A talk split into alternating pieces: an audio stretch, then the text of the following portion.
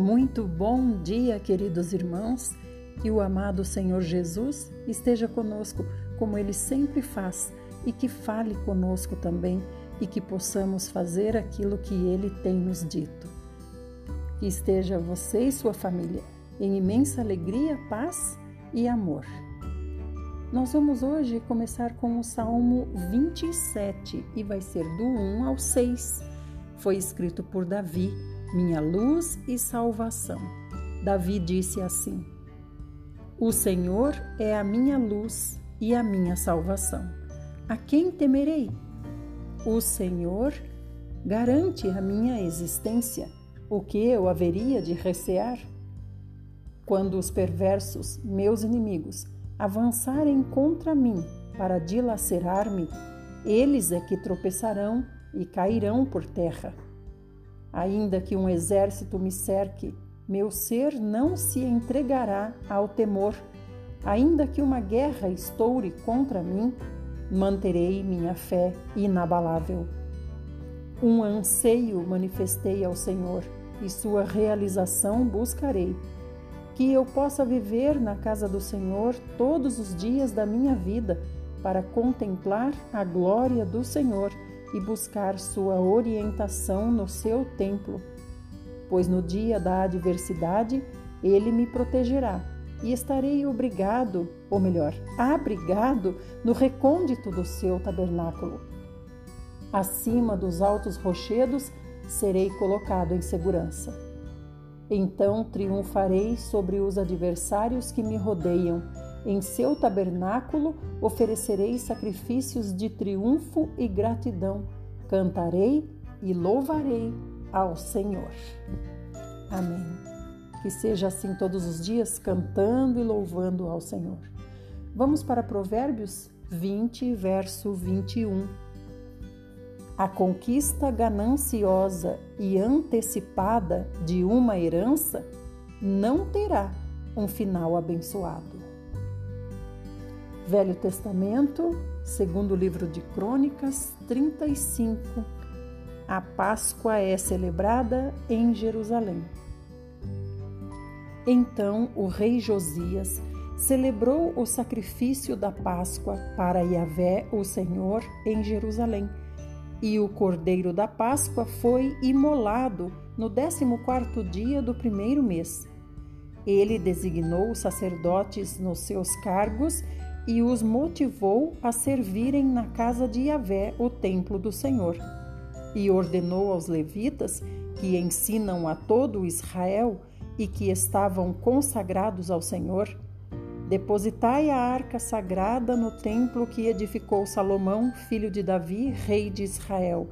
Já não terei mais essa responsabilidade sobre os vossos ombros Agora, pois, cultuai a Yahvé, o Senhor vosso Deus, e servi ao seu povo Israel. Preparai-vos segundo as vossas famílias, segundo as vossas turmas de serviço, conforme os preceitos de Davi, rei de Israel, e as prescrições de Salomão, seu filho.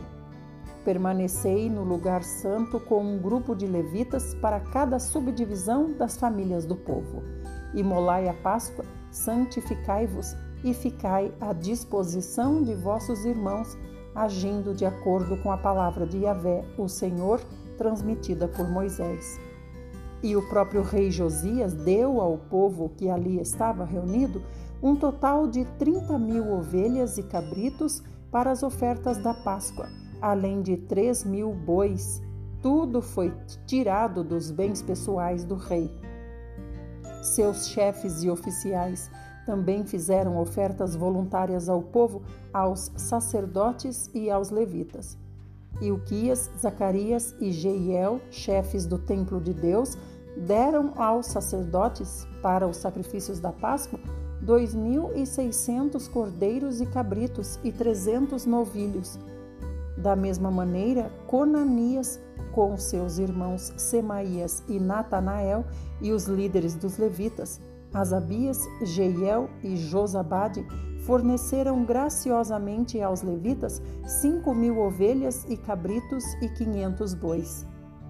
Todo o grande serviço religioso foi organizado e os sacerdotes assumiram de bom grado suas funções com o auxílio dos levitas em seus turnos, tudo conforme o rei orientara. Então sacrificaram os cordeiros da Páscoa e os sacerdotes aspergiram o sangue que recebiam das mãos dos levitas, que também retiravam a pele dos animais. Eles separaram os sacrifícios para os distribuírem ao povo, conforme os grupos das famílias do povo, a fim de que eles o oferecessem a Yahvé, o Senhor, segundo está escrito no livro de Moisés, e fizessem o mesmo com os novilhos. Assaram os cordeiros da Páscoa no fogo, segundo a prescrição, e cozinharam as ofertas sagradas em panelas, em caldeirões e em tachos, e rapidamente as repartiram entre todo o povo. Depois prepararam o que era necessário para si e para os sacerdotes, porquanto os sacerdotes descendentes de Arão se ocuparam até o pôr do sol em oferecer os, os sacrifícios de a gordura. Por isso, os levitas prepararam a parte deles e a dos sacerdotes descendentes de Arão.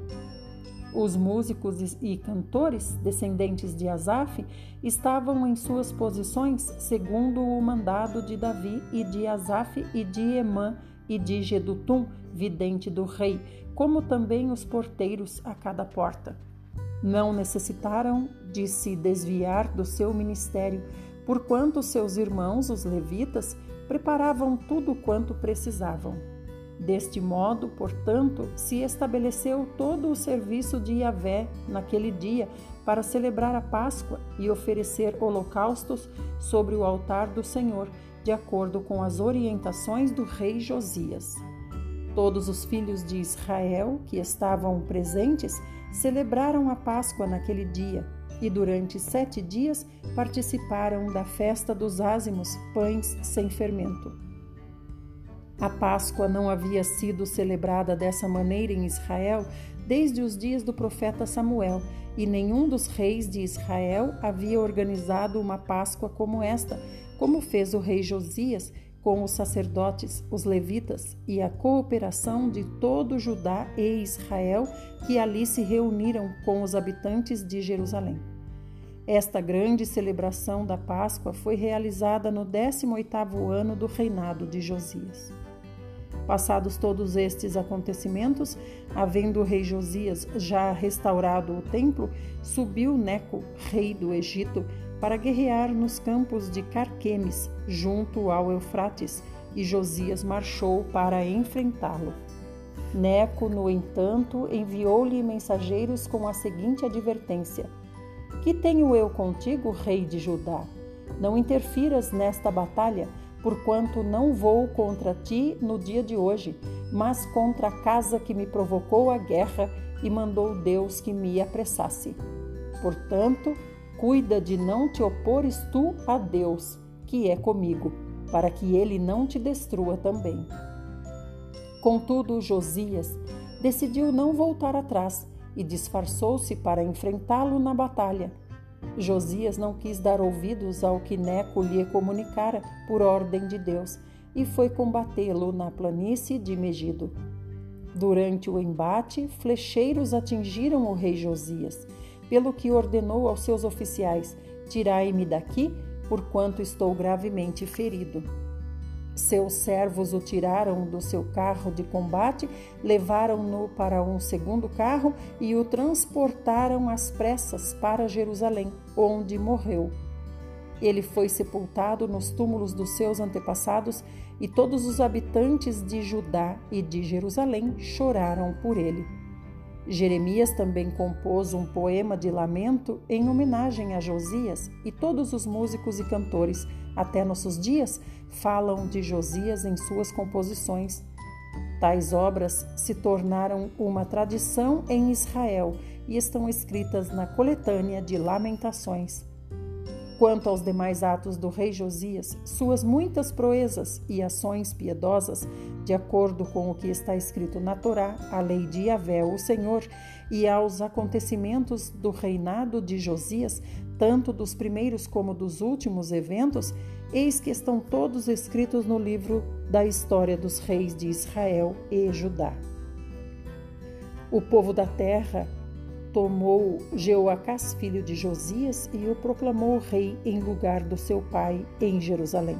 Jeoacás tinha 23 anos quando começou a governar e reinou três meses em Jerusalém porque o rei do Egito conseguiu destroná-lo em Jerusalém e condenou o povo de Judá a pagar um imposto equivalente a três toneladas e meia de prata e 35 quilos de ouro. O rei do Egito designou Eliaquim, irmão de Jeoacás, rei sobre Judá e sobre Jerusalém, e mudou-lhe o nome para Jeoaquim. Entre mentes, Neco aprisionou Jeoacás, irmão de Eliaquim, e o levou para o Egito. Jeoaquim tinha 25 anos quando começou a governar e reinou 11 anos em Jerusalém. Ele fez o que é mal diante de Yahvé, o Senhor Deus. Então o rei da Babilônia, Nabucodonosor, o atacou e o fez cativo, preso a correntes, a fim de levá-lo para a Babilônia. Nabucodonosor tomou e levou também para a Babilônia uma parte do mobiliário da casa de Yahvé e o depositou em seu palácio. Os demais atos de Jeoaquim e todas as atitudes perversas que praticou, bem como todas as faltas pelas quais fora culpado, estão registrados no livro dos reis de Israel e Judá. E seu filho Joaquim passou a reinar em seu lugar. Tinha Joaquim 18 anos quando foi proclamado rei e governou apenas três meses e dez dias em Jerusalém. Fez ele o que é detestável para o Senhor. Na primavera, o rei Nabucodonosor mandou levá-lo para a Babilônia, junto com os objetos de valor retirados da casa de Yahvé, o Senhor, e proclamou Zedequias, tio de Joaquim, rei sobre Judá e sobre Jerusalém. Zedequias tinha 21 anos de idade quando começou a reinar e governou durante 11 anos em Jerusalém. Ele também agiu de maneira reprovável para Yahvé, o Senhor seu Deus, e não deu ouvidos nem se humilhou diante do profeta Jeremias, que lhe aconselhava como porta-voz de Yahvé, o Senhor. Além disso, rebelou-se contra o rei Nabucodonosor, que o tinha feito jurar por Deus mas, mesmo assim, continuou teimoso e arrogante para não se arrepender dos seus atos e voltar a Yahvé, o Senhor Deus de Israel. Da mesma maneira, todos os chefes e líderes dos sacerdotes e o povo em geral se tornaram cada vez mais infiéis, imitando todas as práticas detestáveis das nações pagãs e contaminando a casa de Yahvé consagrada por ele em Jerusalém. Contudo, Yahvé, o Senhor Deus de seus antepassados, falou-lhes de muitas maneiras, insistindo em adverti-los por meio de seus mensageiros, porquanto, na sua compaixão, desejava poupar seu povo e o lugar que escolhera para a habitação do seu nome. Porém, eles zombaram dos mensageiros de Deus, desprezando suas palavras e advertências, e ridicularizaram seus profetas, até que a ira de Yahvé, o Senhor, se inflamou contra o seu próprio povo e já não houve remédio. Então o Senhor enviou o rei dos caldeus contra eles, o qual exterminou os seus jovens à espada no seu santuário, e não teve piedade nem dos meninos, nem das moças, nem dos adultos, nem dos mais velhos e avançados em idade. Deus entregou todos de seu povo nas mãos do rei Nabucodonosor. Este levou para a Babilônia todos os utensílios da casa de Yahvé, o templo de Deus, tanto os pequenos como os grandes objetos, com todos os tesouros do templo do Senhor, inclusive os que pertenciam ao rei e a seus oficiais.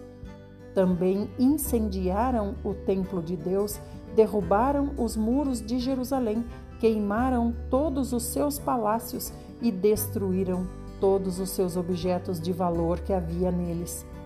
Nabucodonosor levou para o exílio na Babilônia todos aqueles que sobreviveram à espada de seu exército, a fim de lhe servirem, e a seus descendentes como escravos até os tempos do Império Persa.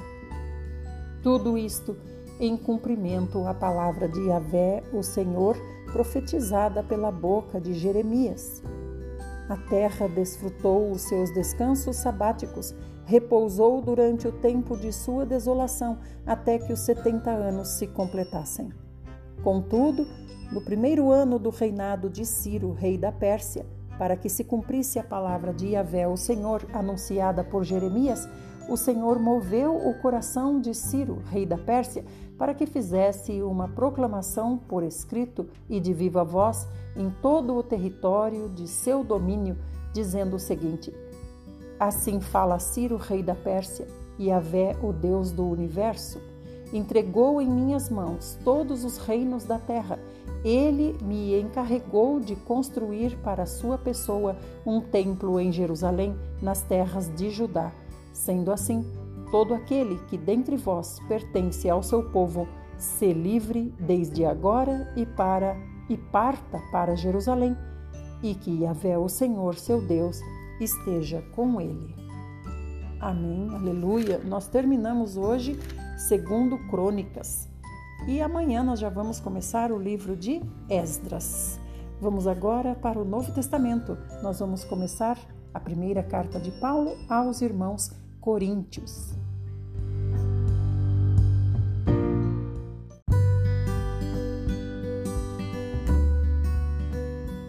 Primeira aos Coríntios, capítulo 1, prefácio e saudações de Paulo aos irmãos em Corinto. Paulo, convocado para ser apóstolo de Jesus Cristo pela vontade de Deus, e o irmão Sóstenes, a igreja de Deus que está em Corinto, aos santificados em Cristo Jesus e convocados para serem santos juntamente com todos os que em toda parte invocam o nome de nosso Senhor Jesus Cristo, Senhor deles e nosso. Graça e paz a vós outros da parte de Deus, nosso Pai, e do Senhor Jesus Cristo. Sempre dou graças a Deus por vós, pela graça de Deus que vos foi concedida por Ele em Cristo Jesus, pois em tudo fostes enriquecidos nele, em toda a palavra e em todo conhecimento, porquanto o testemunho de Cristo foi confirmado em vós, de maneira que não lhes falta nenhum dom espiritual, enquanto aguardais a revelação de nosso Senhor Jesus Cristo. Ele os conservará firmes até o fim, de modo que sereis irrepreensíveis no dia de nosso Senhor Jesus Cristo.